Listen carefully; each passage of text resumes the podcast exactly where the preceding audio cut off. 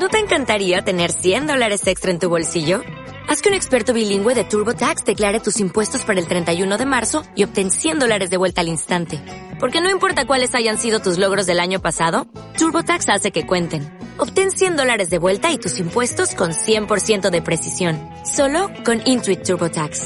Debes declarar para el 31 de marzo. Crédito solo aplicable al costo de la presentación federal con TurboTax Full Service. Oferta sujeta a cambios o cancelación en cualquier momento.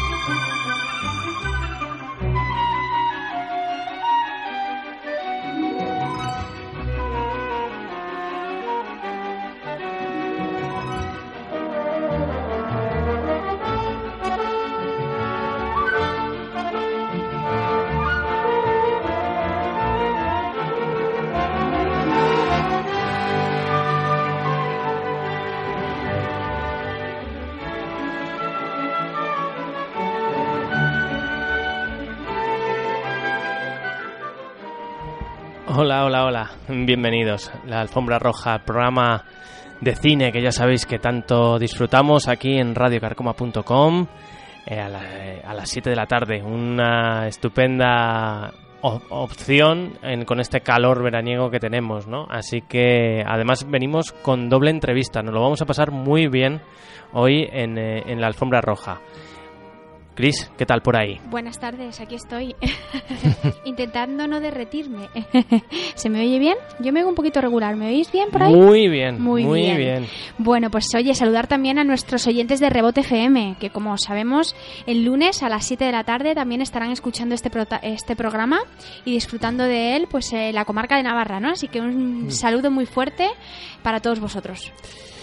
Pues eh, hoy os traemos, hoy vamos a tratar dos temas fundamentales en el programa de hoy, siempre ya sabéis relacionados con la actualidad cinematográfica o, o relacionado con, con algo que esté candente ahora. Y, una de ellas será la película Selfie, una película española que triunfó en el Festival de Málaga y que vamos a tener la oportunidad de entrevistar a, uno de sus protagonistas y por otro lado os vamos a hablar también de libros pero libros relacionados con cine.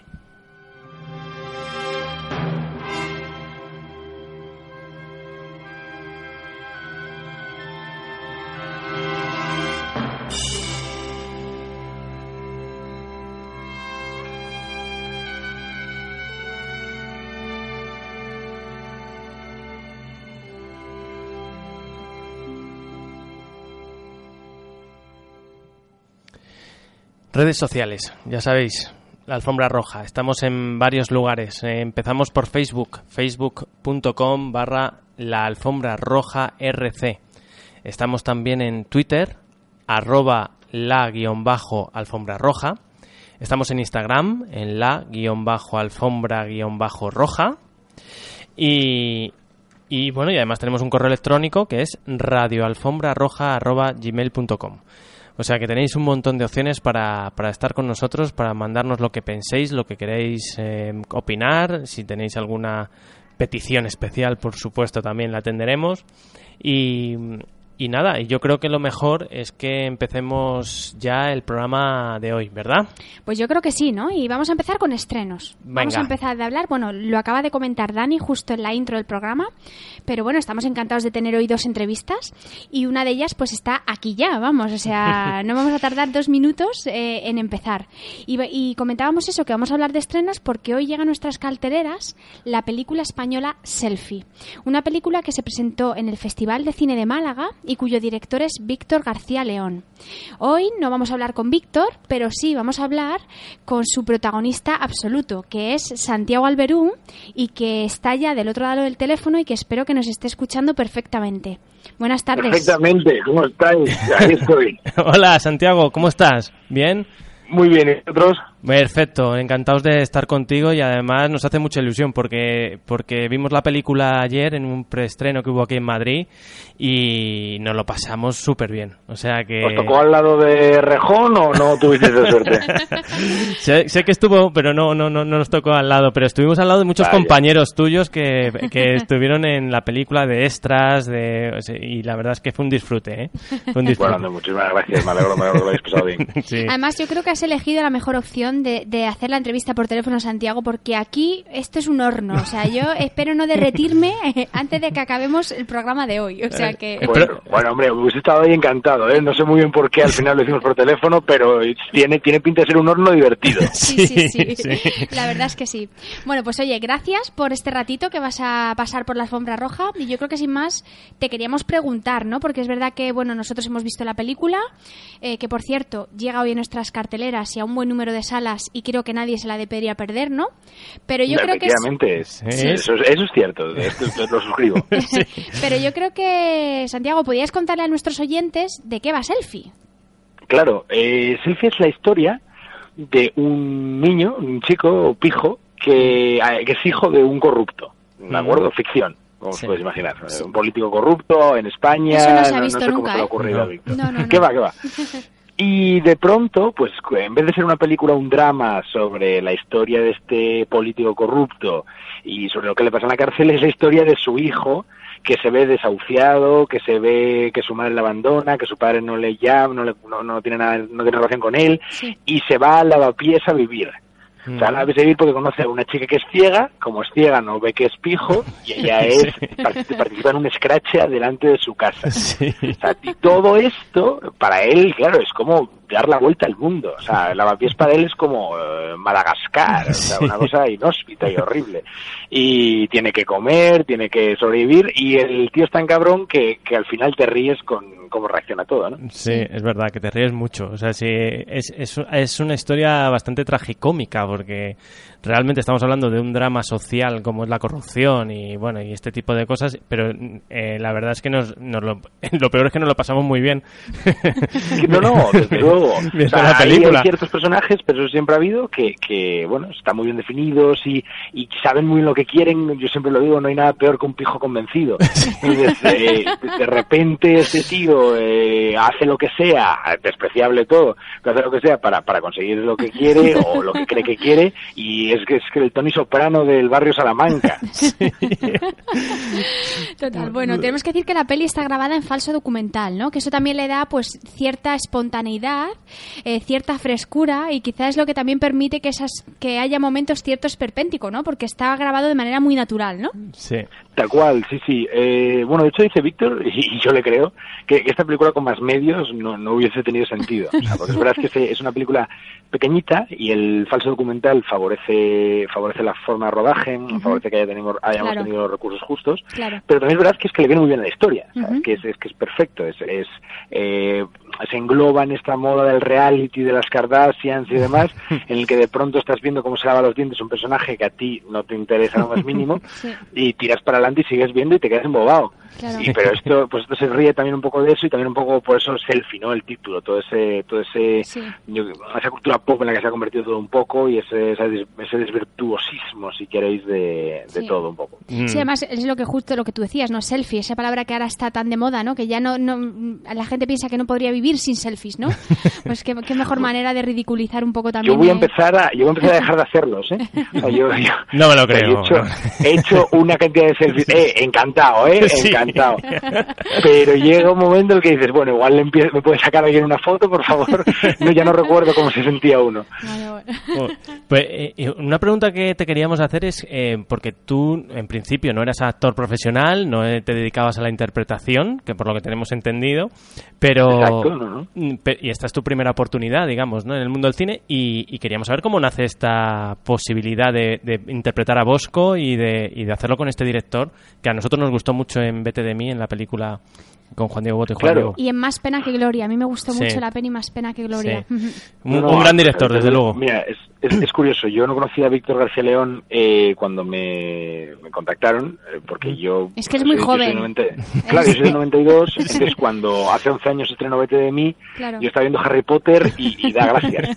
Eh, ahora soy muy cinéfilo, ya he visto las películas de Víctor García León, me encantan y, y- y- y la verdad es que fue una cosa. Él, él había llegado a unos vídeos de comedia que yo tengo en YouTube, yo había siempre hecho monólogos y siempre sí que tenía un poco de experiencia en comedia, en improvisación y demás, y eso le parecía que al personaje le venía muy bien, ¿no? Porque el Ah. personaje es verdad que más que definirse por cómo es o lo que dice, se define por cómo reacciona a lo que tiene a su alrededor. De pronto a un meeting o, o a como no sé a la comida lo que mencionábamos antes no a la comida la Sí. chica Sí. esta y reacciona y hay que improvisar mucho aunque el guion estaba ahí y la, y la premisa estaba ahí Mm. y, y nada, y además yo tengo, bueno, pues de repente me gustan más las camisas con tonto un lápiz, eso también lo podía aportar, y vio ahí todo eso. Pero sobre todo para preparar el personaje, eh, como decís, o sea, Víctor García Luna es un grandísimo director, y fue dejarse dirigir y, y basarse en el guion. O sea, este tío estaba escrito y, y yo me fijé en, en lo que Víctor quería contar y lo hice lo mejor que pude. Muy bien, además, ¿eh? ¿Has buscado algún tipo de, re- gracias. de referencia, Santiago, en la que fijarte o es- ha sido un poco... No, hay, eh, Víctor me iba lanzando alguna referencia, hombre, está ahí Willy Bárcenas, ¿no? Que parece como que, que Sí. hay algo, pero luego se desvincula mucho de, de ese tipo de perfil. Las Kardashian que estaban ahí, eh, Tamara Falcó le gustaba mucho a Víctor porque decía que no acababa las frases y algo me vi yo por ahí. Sí, pero es muy Eh, cómica ella soy- también, ¿eh? O sea, Sí. ella tiene ese ¿Perdona? perfil... Que Tamara Falco tiene ese perfil de cómica también. Bueno, por supuesto, hay mucho Sí, cómico sí. involuntario. ¿eh? sí, sí, sí. Eh, eh, y también algo de sitcom, de Seinfeld, de ese, de ese reírse de- del, día a día, del champú, de, de con quién ligas y con quién no. Me gustaría pensar que le he podido meter ahí. Y bueno, pues eh, también como el rodaje era muy gradual y de repente rodábamos una semana entera porque había elecciones y dos meses pasamos en rodar, pues íbamos también muy escena por escena, trabajándolo y a través de la dirección y del guion. Claro. No, la verdad es que el, el trabajo es verdad que ahí esos momentos mítines también son muy buenos en, el- en la película. Sí. Está muy bien. Está muy bien. Eh, pero a mí me gustaría saber eh, cómo definirías a, a tu personaje, porque es que es un personaje tan peculiar. Yo, yo de verdad que, que lo peor es que me lo creo. no sé si, No, es que me lo creo totalmente. Pero yo no sé cómo le definirías tú y si de alguna manera defiendes a ese personaje o, o, o directamente lo No, machacas. que va, en absoluto, no, no, no puedo. Eh, es verdad que eso, lo que decía antes, es, es un tío tan, con, con, que va, tira tan para adelante, ¿no? Eh, Ujú. En la película parece, sin desvelar mucho, parece que la ciega, eh, Macarena, Mm. es como la que origina toda la acción, es la, ilu- la, la que se ilusiona, la que le busca trabajo, la tal, Sí. y, y él es el que se va aprovechando con una rémora de todo eso, y, y vale que ahí, ahí, ahí está la comedia, y con eso sí me, me alegro de haber podido transmitirlo. Pero luego el tío es un tío aburridísimo. Me, me preguntaban si me preguntaban si me tomaría un café con él el otro día. Pero qué va, es, es el típico tío con el que, sí, que no hay nada que decir, que no tiene, no tiene ni ideas propias, son todas ideas prestadas y a medias. Es el típico tío con el que finges que tienes que ir al dentista para dejarlo ahí. ¿Pero aportaste algo tuyo al personaje o, o, eh, no hay nada de Santiago en ese personaje? Sí, toda la parte de odio hacia minorías, ese soy yo. Todo. Ah, no, hay, hay, o sea, hay algo de, de experiencias y de, pues eso, pues de repente ellos eh, querían un pijo más natural y no, y no una parodia y yo pues de repente pues había ido a tres o cuatro colegios de uniforme y sabía lo que era eh, ponerse unos náuticos. Entonces, bueno, pues eso al final sí, hay, hay mucho ahí Sí. y, y al final la, la ropa mucho es mía porque no había para mm, presupuesto Sí. para un vestuario, entonces me pedían que trajese una cosa u otra, Claro. eh, o incluso ropa que nos dejaban decía esto sí, esto no, pero bueno, por, por, por asesorar. Pero más allá, de nuevo, el personaje estaba escrito y menos mal. Ya. Eh, ¿Qué es lo que te, qué es lo que más te ha costado? ¿Qué es lo que de todo este proyecto, no? Eso que has dicho, me cago en la leche, me tengo que enfrentar a esto o es esa cosa que se ha atragantado, ¿qué, qué ha sido? Pues mira, eso eh, es- está bien porque es verdad que ha habido mucha parte de drama y luego el- un trabajo muy técnico de actor que, que es donde yo más he necesitado ayuda del equipo, que, que han sido todos estupendos, de los otros actores, porque ahí es donde parece como que no se ve, ¿no? pero el trabajo del actor también depende mucho de que estés en la posición correcta, de, de poder hablar hacia el Eso micrófono es. cuando estás improvisando. Nosotros nos metemos en mítines y todo es muy divertido, pero si de pronto eh, la frase perfecta no la dices donde tienes que decirla o mirando hacia el micrófono, Claro. eh, la película se, o sea, no la película, pero esa escena se derrumba. Sí. Claro, sí, sí, sí. Entonces eh, yo iba muy arriba y Víctor me bajaba y eso y yo creo que al final llegué a aprender mucho gracias a eso, gracias al, al control que, que ejercía todo el equipo, y ejercía el guion y ejercía la necesidad de contar algo que había ahí. ¿Y te ha picado el gusanillo y quieres seguir experimentando esta vía o Mira, esto es La de la actuación, ¿eh? No la de, ser No, pijo. no, no la de, no la de ser hijo de un ministro. no, nos hemos entendido Eh, yo creo, ¿no, Santiago? Eh, no, no. el- ¿sabes- ¿Sabes cuál es el tema? Eh, ser actor implica depender mucho de mucha gente. Mm. Entonces, eh, yo estoy encantado con esta película. Y, por ejemplo, hace un mes o un par de meses, Isabel Coiset vio la película, contactó conmigo, me, me ofreció un cameo en una cosa que está rodando para Sinergia, estuve allí en sí, Barcelona con sí, ella. sí, que lo han presentado además en San Sebastián esta semana. Sí, Sí, que Mm. sí. Exacto, o sea, y fue algo genial. Y algo así, o por supuesto, y, y seguir con ello, por supuesto, y yo creo que esto me ha dado mucha visibilidad. Sí. Pero luego tengo una parte muy de, de emprendedor, de tirar para adelante mis cosas, de pues llevo unos premios de cine y escribo, etcétera, etcétera, y eso yo creo que tampoco lo voy a dejar. Sí. Si consigo compaginarlo todo fenomenal, si tengo que decir algún día, que espero que no, no creo, pues eh, ya veremos. Por ahora estoy muy contento y hay mucho cariño con la peli y no puedo pedir más. Eh, bueno, es que tú eres el creador responsable de los premios Yago, que sí, que, es- que la verdad es que en poco tiempo tuvieron cierta relevancia y la están manteniendo muy bien. Y, y, la verdad es que no- eh, me sorprende porque empezaste con esa experiencia con muy joven, veintipocos años, ¿verdad? Sí, tenía, muchas gracias. Tenía- no, hombre, es tenía- que no es nada habitual. No, tenía 22 cuando hice la primera, o sea, cuando lo Mm. organicé, 23 cumplidos cuando fue la gala. Mm. Y sí, es una cosa muy chula, es como la rivalidad de los Goya. Si no te damos un Goya, te damos, si no te dan un Goya a ellos, te damos un Yago a nosotros.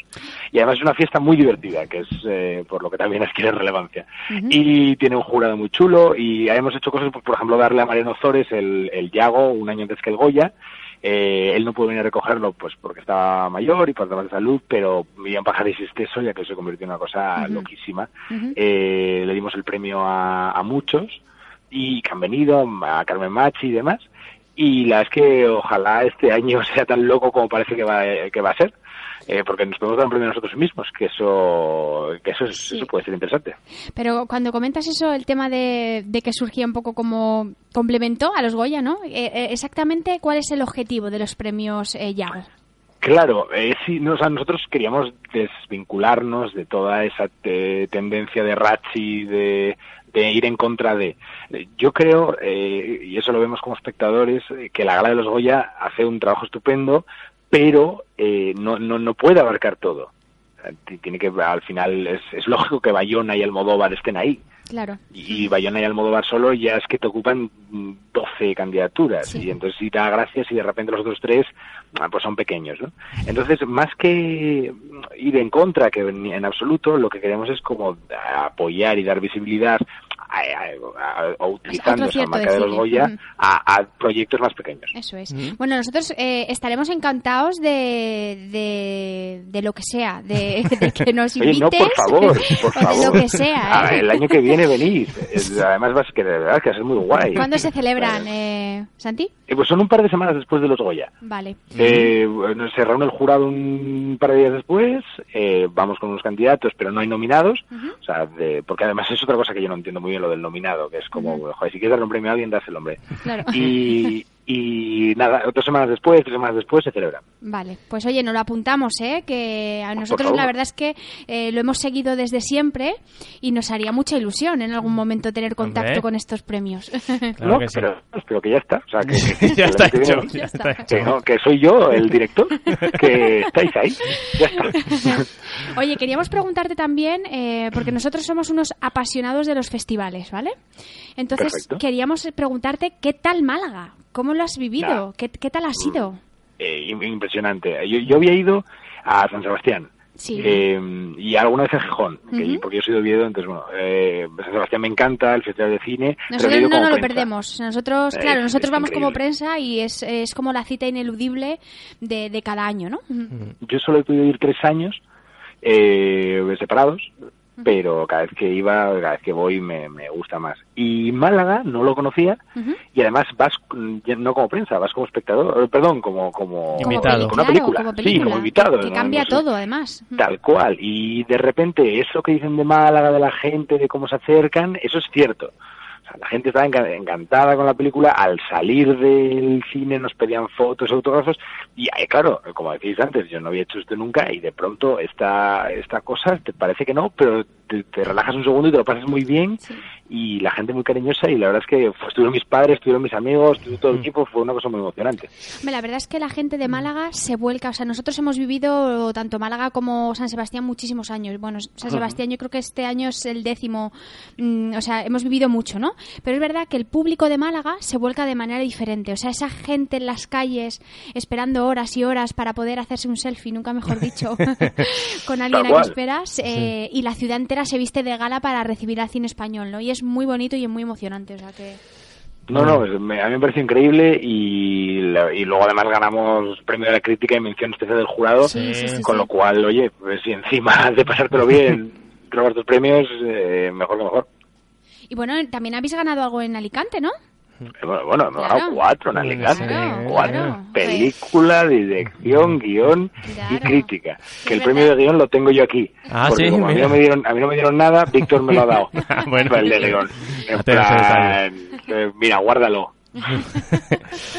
Bueno, Bueno, es verdad que siempre se habla, pues, que queríamos también nombrar el Festival de Cine de Alicante porque al final siempre pues se destacan No, los no, festivales Alicante, más grandes y es un festival muy especial también. Alicante fue increíble también y, no- y nos lo pasamos genial y la gente fue fue muy amable con nosotros, la gala fue divertidísima y de verdad la gala fue muy divertida Eh, y, y no, no, lo pasamos muy bien y volveremos, claro, también con, con las veces que sean falta. O sea, al final todo el que demuestra un interés y un cariño por esta cosa que nos ha costado tanto hacer, eh, in- inmediatamente se convierte en una persona querida para nosotros.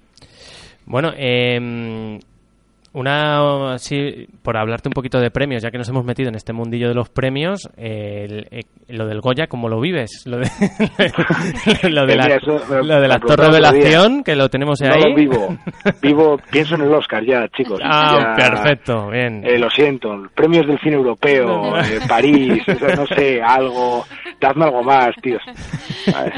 No, joder, pues si sale sería una locura y, y lo tomo, o sea, joder, con mucha humildad hemos hecho esto y parece que mi interpretación está gustando y, y, bueno, pues eh, voy a decir algo terrible, que es que un, un gran valor del Goya Mejor Actor Revelación durante muchos años ha sido premiar al que mejor hacía de sí mismo.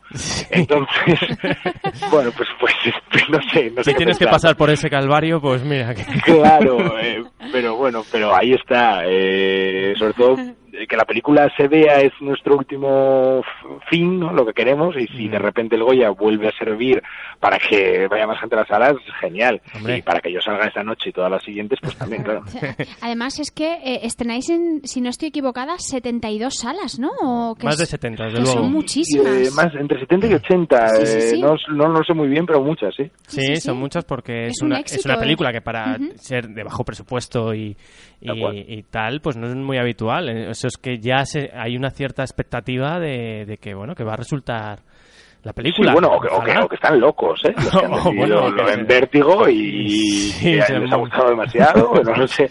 No, yo creo que de verdad todo el mundo que la ha visto eh, Sí. le ha gustado, ha encontrado algo interesante al menos y, y confiamos en que eso vuelva a pasar. Sí.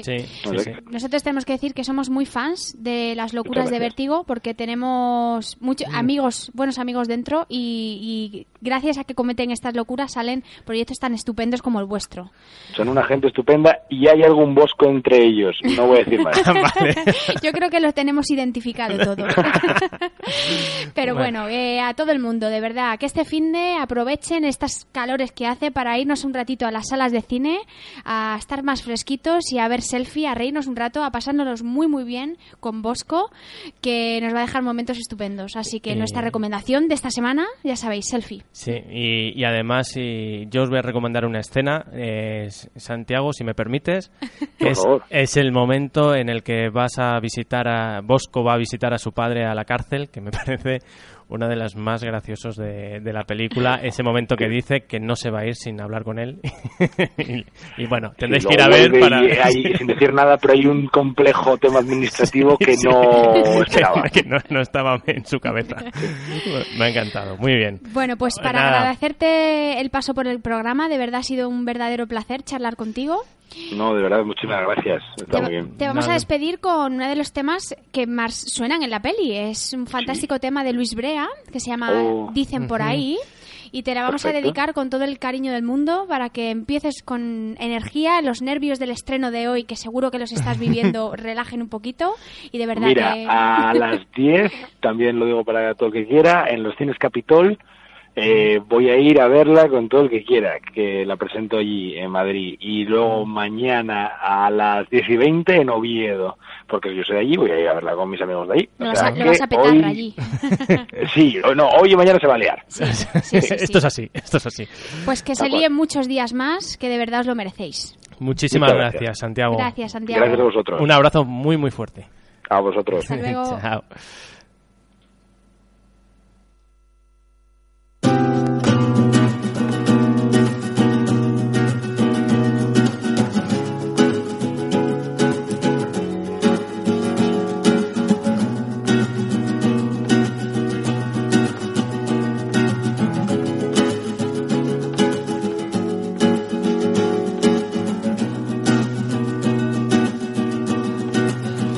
Dicen por ahí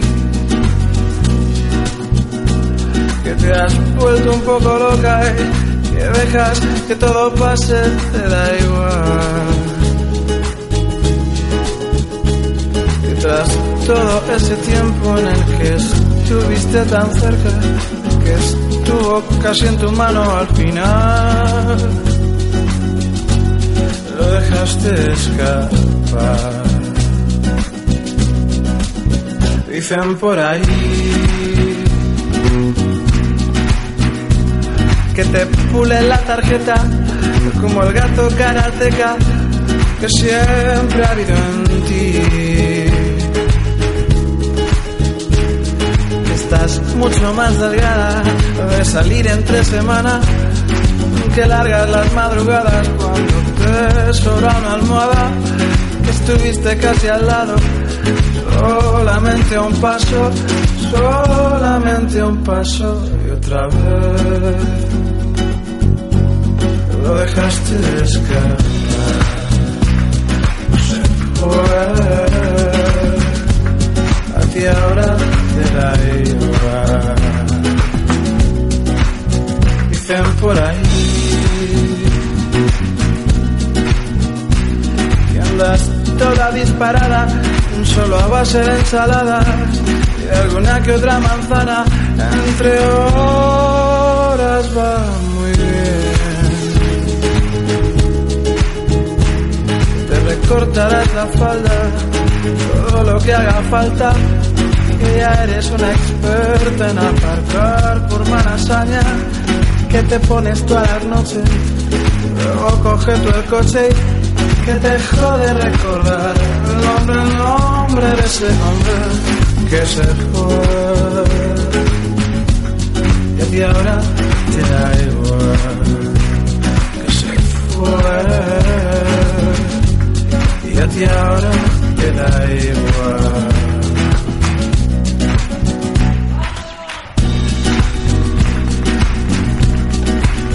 Dicen por ahí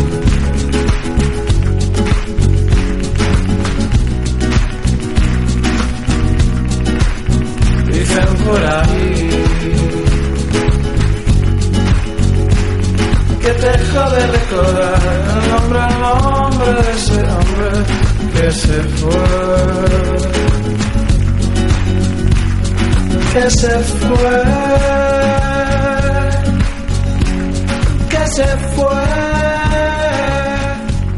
Y a ti ahora te da igual.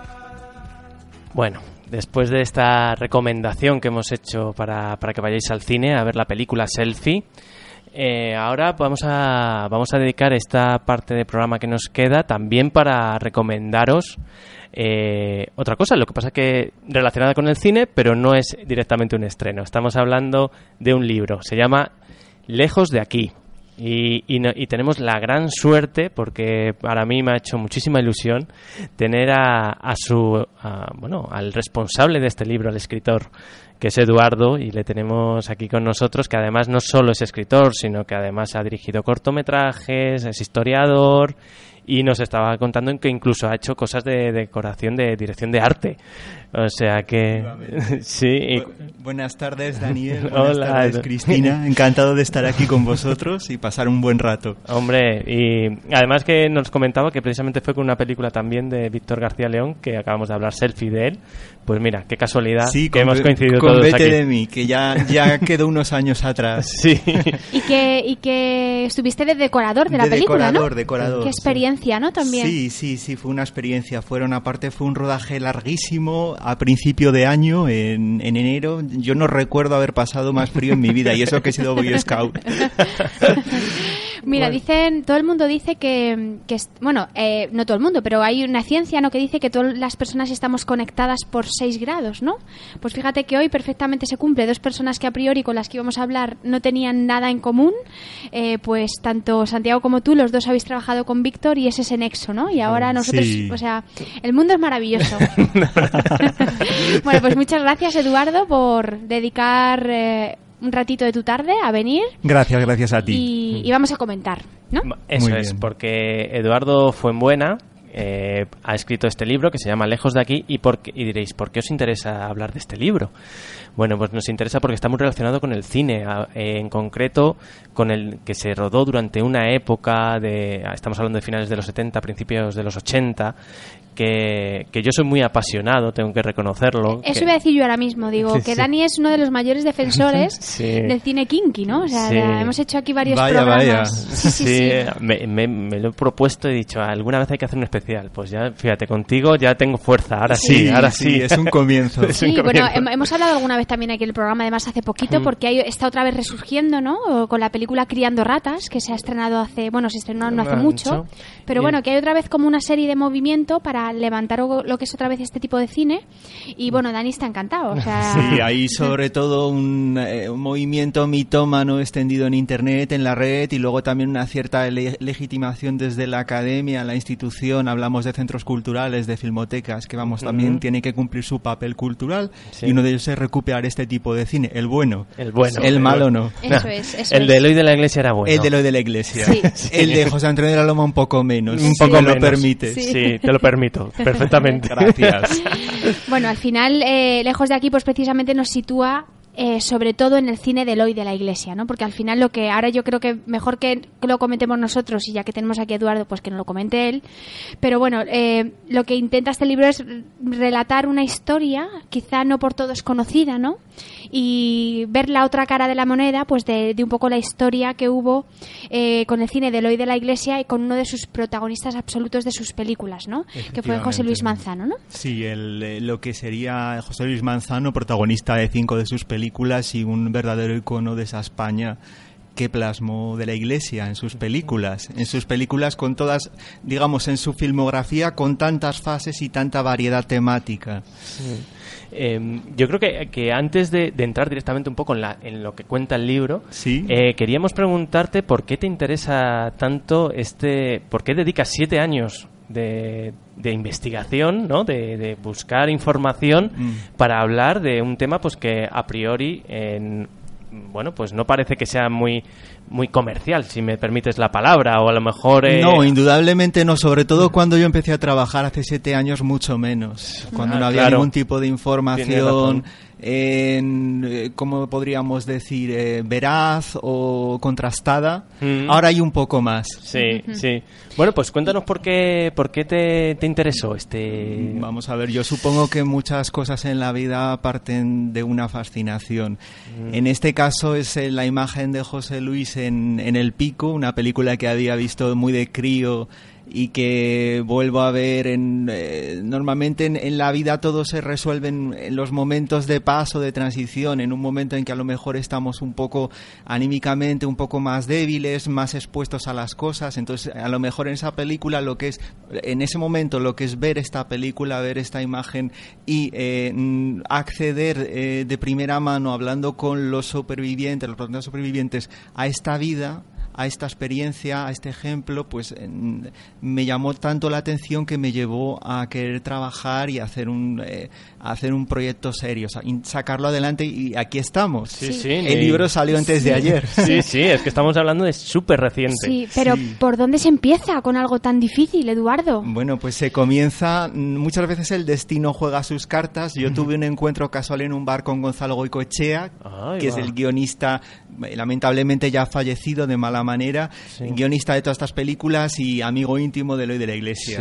Eh, yo eh, tengo una serie de encuentros con Gonzalo. Gonzalo fallece dos semanas después. Gonzalo estaba trabajando precisamente en un proyecto muy parecido al mío. Todavía no tenía nada escrito estaba planteándolo.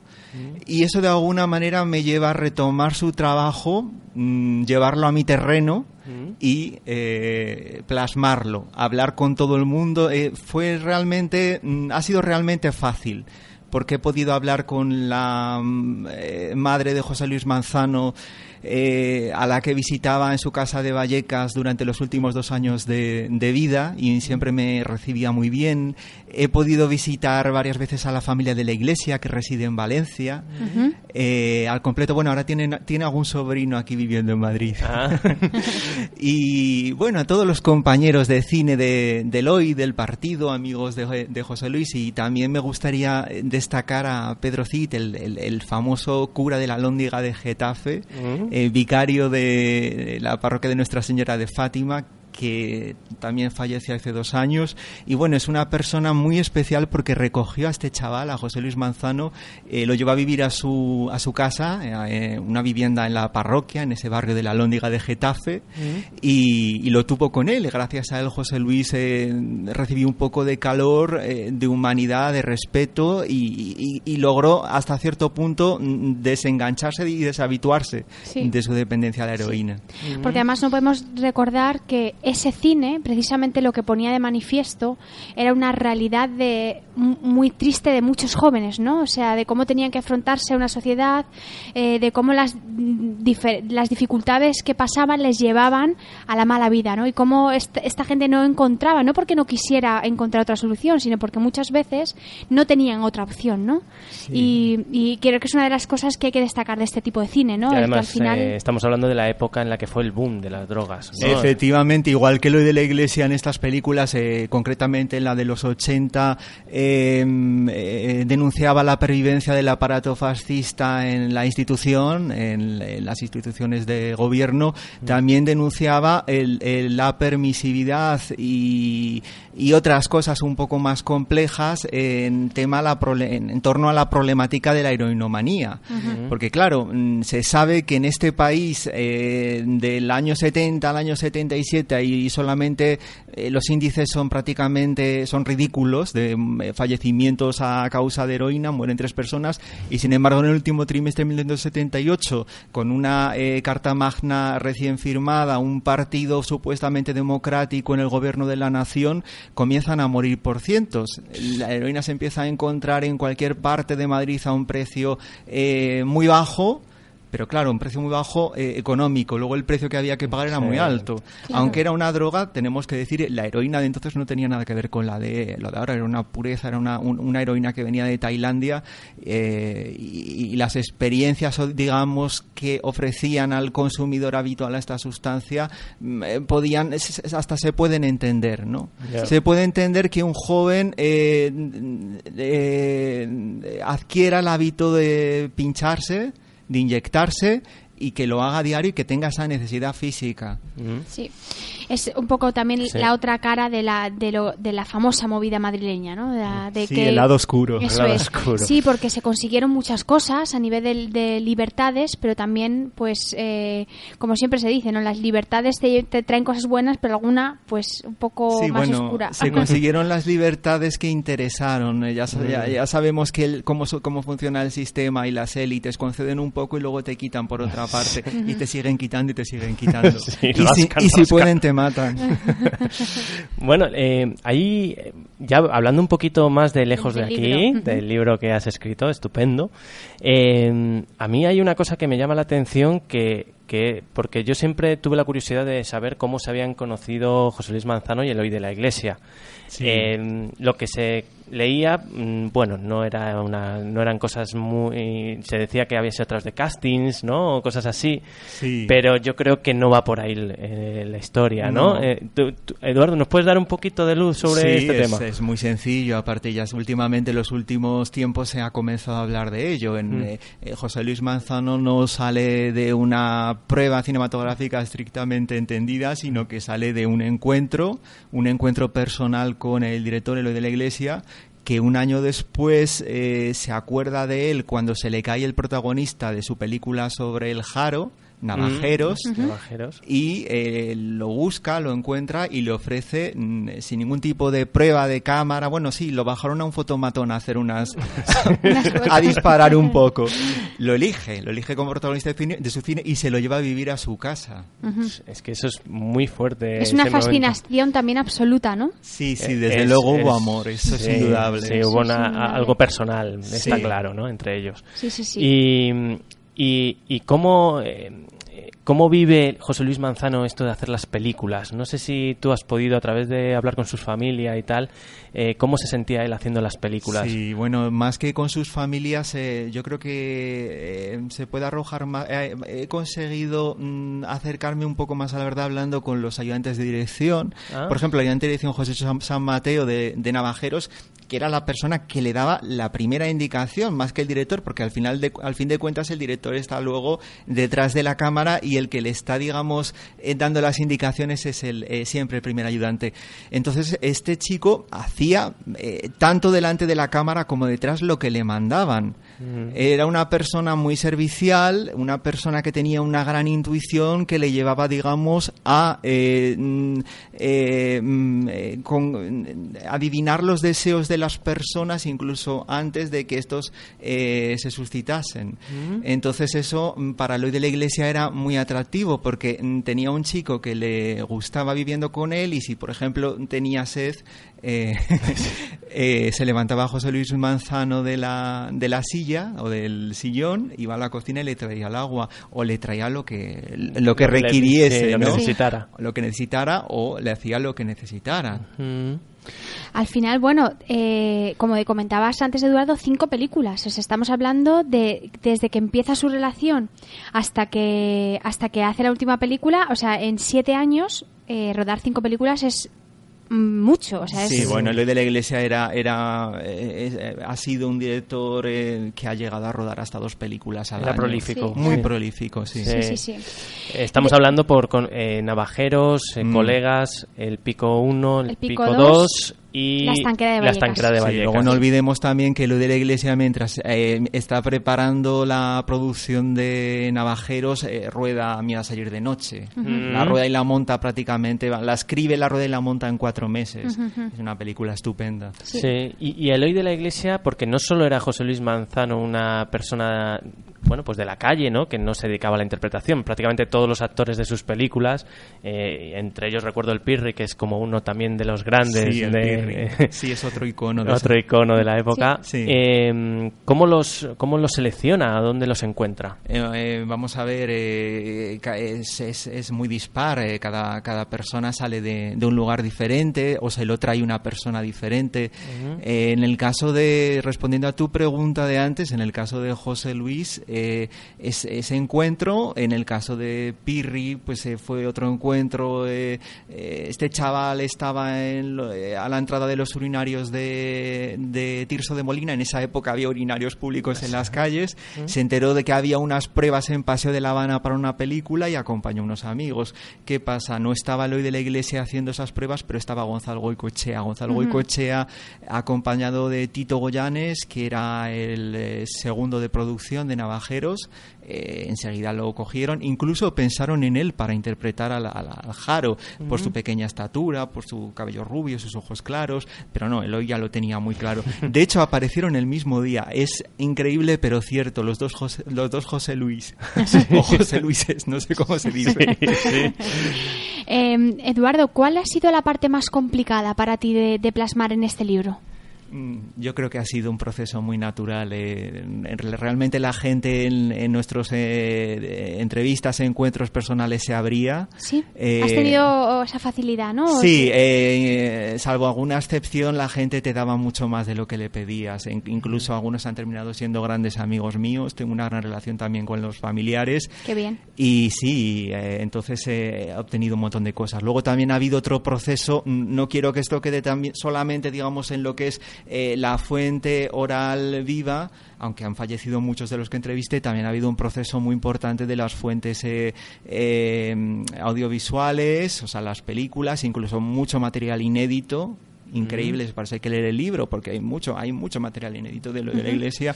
Eh, y luego también las fuentes, digamos, documentales, lo que es poder eh, consultar los fondos de, del ICA, o sea, de cinematografía del Ministerio, eh, de, poder consultar todos los expedientes cinematográficos que se guardan en el Archivo General de la Administración de los proyectos realizados y los no realizados de la Iglesia y descubrir una serie de cosas realmente significativas que hablan por sí mismas. Interesante. Em, no sé si, si has podido hablar también pues con otros actores más famosos, que también el hoy de la Iglesia no solo ha trabajado con chavales que desconocidos, sino que también tuvo grandes actores a sus órdenes. Sí, por supuesto, he hablado con Simón, me, he hablado y me he reunido personalmente en varias ocasiones con Simón Andreu, con Pepe mm. Sacristán, con Juan Diego, con prácticamente todo el mundo. Eh, yo creo que han sido mm, mínimo, mínimo, mínimo 300 entrevistas personales, pero yo creo que luego hay tanta gente que ha sido encuentros casuales, que te, la, que te la han presentado, que ha sido una llamada de teléfono, que ha sido unos mails intercambiados, pero vamos, he, hablado con todo el he hablado con todo el mundo que he requerido. No me he quedado con ganas de hablar con nadie, salvo los que han fallecido. Claro. claro, Y aquí entre nosotros, ¿a ti te impacta tanto Pepe Sacristán como nos impacta a nosotros? con esa voz es, es, difícil que no te impacte. Porque yo cada vez que hablamos con él es que me tiemblan las canillas, me tiembla todo, o sea, se me no soy capaz ni de preguntarle, o sea. Sí, sí, sí, es un es un mito viviente y Juan Diego también es muy divertido. Yo había trabajado ya con él precisamente en ah, BT claro, en de mí. Y en una serie de televisión que hizo, entonces ya nos conocíamos. Ah. eso es una ventaja. Eso ahí tuviste un punto a favor. sí. sí. Eh, hay que recordar, por ejemplo, Pepe Sacristán trabajó en El Diputado, ¿no? En El Diputado, en Miedo a salir de noche. Precisamente, eh, eh, ayer comentaba con un amigo, el primer, la, presentación pública eh, de José Luis Manzano fue en el estreno de esta película, de Miedo a salir de noche, durante el rodaje de Navajeros, llevaban ya un par de semanas de rodaje, y la persona que le acompañó por solicitud directa de lo de la iglesia fue Sacristán. Fíjate. Entonces tú imagínate un chaval de Loa de Vallecas que todavía no había cumplido los 18 años, de, digamos, de eh, cogiéndole del hombro a Cristán y rodeado de la plana mayor del Ayuntamiento de Madrid, porque claro, no se sabe, pero la película estaba financiada eh, de manera encubierta por el Ayuntamiento de Madrid. Miedo a ser de noche era una operación para contrarrestar el trabajo de desinformación de los medios de comunicación, no exclusivamente los de izquierda, los de derechas, también los progresistas. Anda, mira, yo no tenía ni idea de eso. Sí, es otra de las cosas que hemos que he descubierto. Sí. sí, iba a decir, no, en este caso no conviene utilizar el plural porque es un trabajo que he hecho en, soledad. Em, Eh, tu, tu, libro no solo habla directamente de, de, los trabajos cinematográficos de José Luis Manzano y la, su relación con el hoy de la Iglesia y todo lo que hace el hoy de la Iglesia, sino que también retratas una época, ¿no? Sí, sí. Eh, no sé qué, qué, qué, te llamó la atención especialmente o qué has descubierto especial de esta época que corre desde los años 78, 79, 80, ¿no? A, Hombre, es a los años 90. Es incuestionable que el, un contexto sociopolítico determinado es... Eh, es, eh, determina, si se valga la redundancia, una, unas vidas, eh, sobre todo cuando en, en, los momentos de cambio, ¿no? Es, estamos hablando de, de la, lo que se ha conocido como transición española, el reformismo político y que ahora los historiadores suelen codificar como un postfranquismo. Mm que termina, pues se supone, cuando el partido, el, PSOE, el Partido Socialista Obrero Español, alcanza el poder, la mayoría absoluta y el poder absoluto.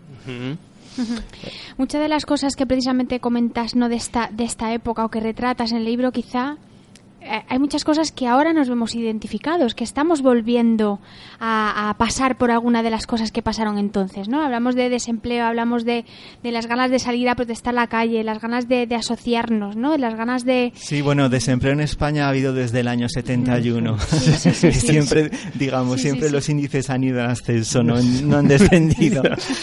sí, pero es verdad que nos encontramos como en un, en un momento con sus diferencias, lógicamente, claro, claro, estamos claro. en otra época, pero que los problemas al final son muy parecidos. Sí, ¿no? sí son parecidos en el sentido de que vivimos en, en, en la sociedad en la que vivimos, es, en, eh, digamos, bajo el signo del imperialismo norteamericano y, y, bueno, solamente tenemos que mirar a nuestro alrededor.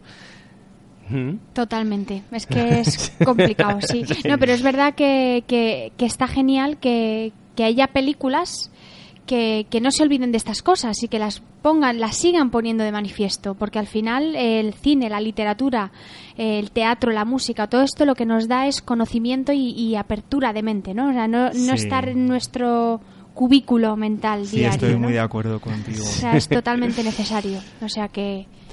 Bueno, tenemos ahí ya la hora un poco ajustada. Eh, Te queríamos preguntar, ¿y ahora sí. qué? Sí. ¿Ahora qué? Pues ahora nada, ahora morir. sí. no, ya me puedo morir tranquilo. Lo, lo, que sí te quería preguntar es cómo se puede conseguir este eso libro es, eh, lejos es. de aquí, para si hay alguna persona que quiera pues investigar un poco más sobre, sobre sí, esto que hemos estado hablando. Vamos a ver, el libro se puede encontrar en, en el libro digital en, en, Kindle de Amazon a partir del eh, viernes 29 de junio uh -huh. y eh, hay una edición en papel, una primera edición en papel eh, muy limitada que está en este momento prácticamente ya agotada. Uh -huh. Esta edición solamente se puede conseguir contactándome a mí personalmente por uh -huh. el momento. Vale, vale. Bueno, pues si quieres que dejemos algún correo correo electrónico? No, yo soy Eduardo de... Fuenbuena y se me encuentra fácilmente, fácilmente en las redes. Perfecto, Fenomenal. pues que, que busquen a Eduardo en, en las redes y... Y cuando y... decía, ¿y ahora qué? ¿Algún otro proyecto en mente ya o no, de, más, de, momento...? Mira, Cristina, yo considero lejos de aquí un eh, proyecto abierto, es el proyecto de una vida, me ha llevado mm. siete años y quién sabe si me puede llevar otros siete. Mm. Es, eh, puedo decirte que sí que nació como un guion cinematográfico, como una película de ficción, un biopic sobre lo de la iglesia José Luis Monzano. Eh, visitó varios foros, se hicieron hasta 14 versiones del guion, hubo actores, hubo eh, mucha gente interesada, pero luego no se ha llegado a hacer nada. Sigo buscando ese productor heroico o ese director valiente que, que, que tengan un poco de poder para poder contar esta historia o una televisión, porque esto también podría sí, ser una que. Es ahora lo que se mueve, es ahora sí, donde sí, se sí. mueve todo, sí. Bueno, pues ojalá tengas pues mucha ojalá, suerte. Ahí lo dejamos, muchas gracias. Porque seremos los primeros espectadores, eso ya te lo digo. gracias. Te volveremos a invitar, ¿eh? Si esto se convierte en proyecto cinematográfico, aquí tienes tu estudio para darle voz al proyecto. Dudo mucho o sea que... que... suceda en este país porque se estilan otro tipo de proyectos, pero muchas gracias. Nada. Bueno, nunca se sabe, nunca no se sabe, perdamos ¿no? la esperanza, ¿Por Eduardo. qué no? ¿Por qué no? Sí. Bueno, bueno, pues hasta aquí el programa de la alfombra sí, roja. Se nos sí. van las horas siempre, como cada semana, volando. Pero bueno, volvemos la semana que viene, como siempre, puntuales, a las 7 de la tarde, aquí en Radio Carcoma, para contaros cosillas. Y además para despedirnos, casi, ¿no? Sí, nos vamos a ir además con, con la canción Lejos de aquí, de Antonio Flores, que yo creo que es la, el que da un poco nombre ¿no? a este libro. Sí, sí, es una canción que define una generación entera. Sí, que se canta en la película Colegas Sí. y que la verdad es que a mí también me encanta mucho, me gusta mucho. Mucho esa escena. Así Me que, que te guste. así que vamos a vamos a poner esa canción para despedirnos, dándote las gracias Eduardo por estar aquí Por con venir. nosotros, porque Muchas ha sido un auténtico lujo. Sí. Y para mí un placer estar con vosotros. Gracias. Gracias. Pues nada, ya sabéis a todos, sed muy felices, disfrutad del fin de semana y oye, nos escuchamos la semana que viene, ¿no? Venga, aquí estaremos. Hasta luego. Adiós. Hasta luego.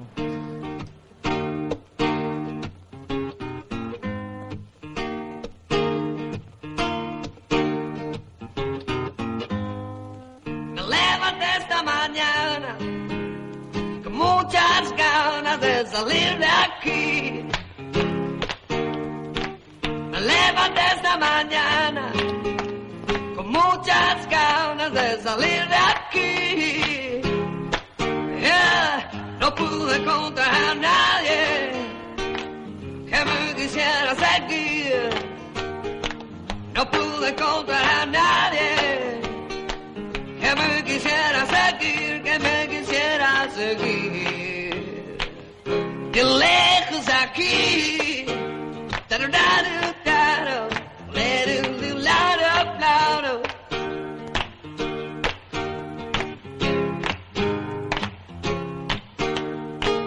Y preparé mi equipaje, cerveza fría y un poco de hachís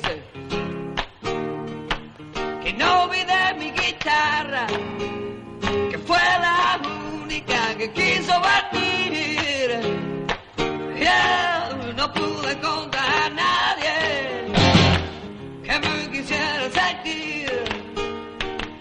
No pude encontrar a nadie que me quisiera seguir, que me quisiera seguir. Lejos de aquí.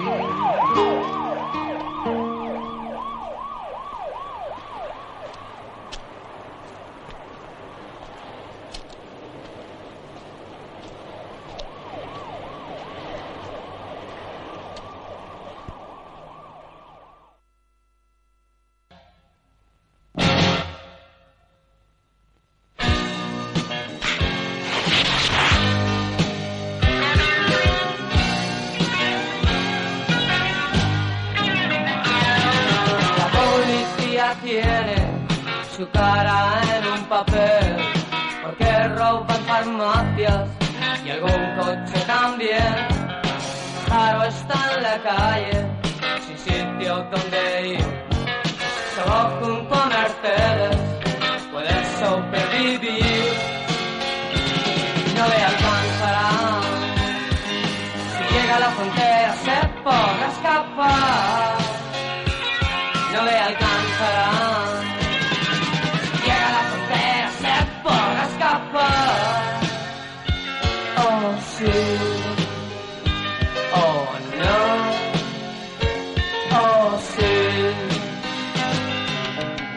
justicia es ciega, por eso nunca ve el que tiene el dinero puede comprar la ley.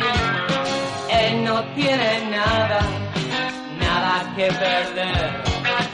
Solo cree en sus leyes, nació para correr. No le alcanzará.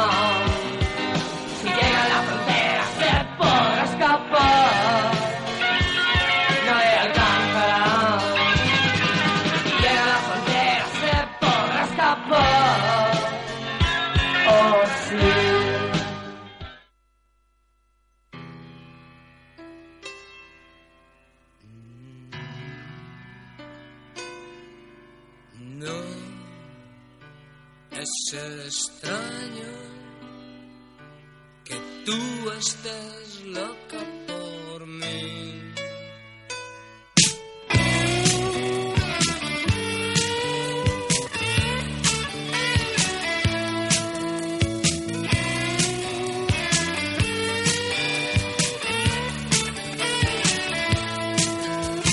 Sabes que si me dejas muy triste me quedaré. Tú sabes que si me abandonas, tal vez me pueda perder. Cuando con cualquier otro chico tú te burlas de mí. hallarás en casa sentado en el suelo hablando con la pared. Por eso no es extraño por mí. Oh no, es extraño que tú estés loca por mí.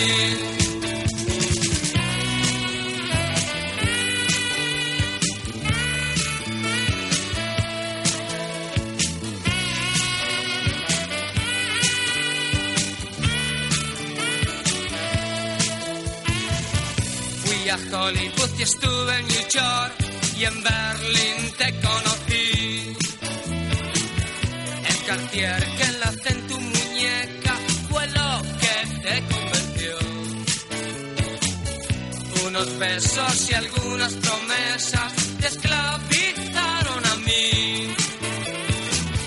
Días después, al llegar la mañana, viste que yo ya no estaba.